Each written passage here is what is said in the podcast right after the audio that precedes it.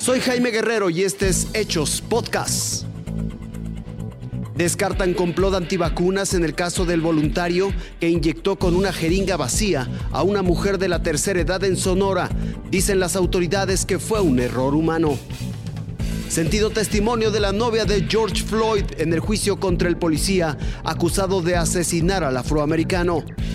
Espectáculo de las ballenas grises en el Pacífico mexicano. un?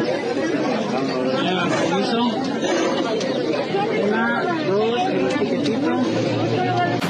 se hizo viral rápidamente en las redes sociales debido a que el personal de salud le aplica una jeringa sin dosis a una persona de la tercera edad en la jornada de vacunación contra el COVID-19 en el municipio de Cajeme, Sonora. Ante esta situación, el delegado de Bienestar Jorge Tadei Bringas confirmó el hecho y explicó vía llamada telefónica que el enfermero es un voluntario de salud de la Universidad de Sonora.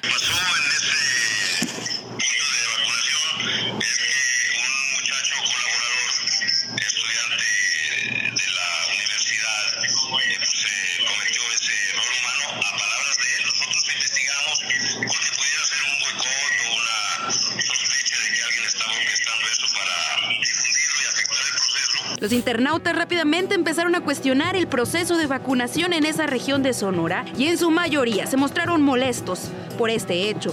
Sin embargo, Tadei Bringas refirió que al final se localizó a la adulta mayor, se le ofreció una disculpa por el incidente y se le colocó la dosis contra el COVID-19 de manera correcta. Carla Enríquez, Azteca Noticias.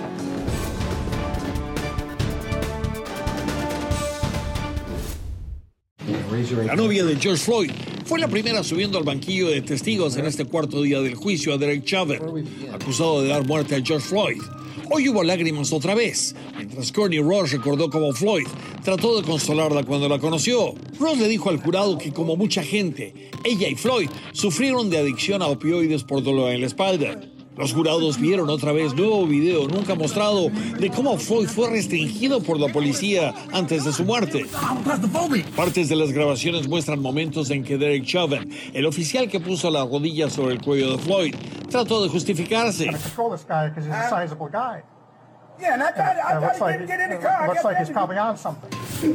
Fue Charles McMillan quien había cuestionado el uso de fuerza del policía, el testigo que rompió en llanto cuando las imágenes de la muerte de Floyd fueron mostradas en corte.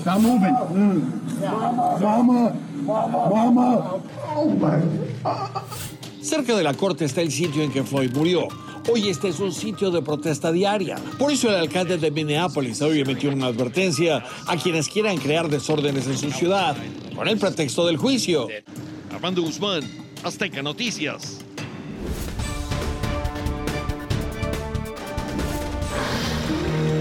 Su nado es acompasado, sereno, rítmico, simplemente hermoso.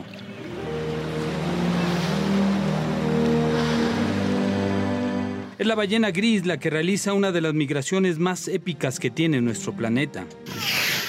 Estamos en Bahía Magdalena, que es uno de los últimos santuarios de ballena gris en el mundo. Esta zona es sumamente importante. Las ballenas grises viajan cada año más de 14 mil kilómetros para eh, venir a estas bahías a eh, reproducirse y a que nazcan sus crías. Así de imponentes se ven desde el aire, majestuosas, únicas.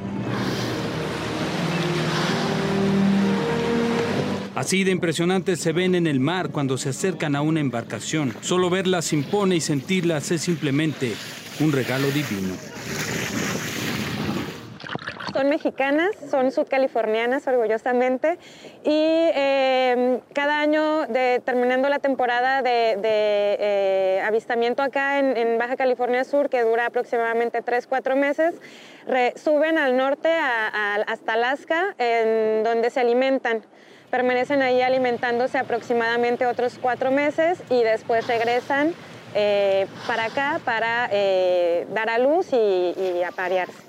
La ley mexicana las protege, están dentro de la norma 059 de la Semarnat.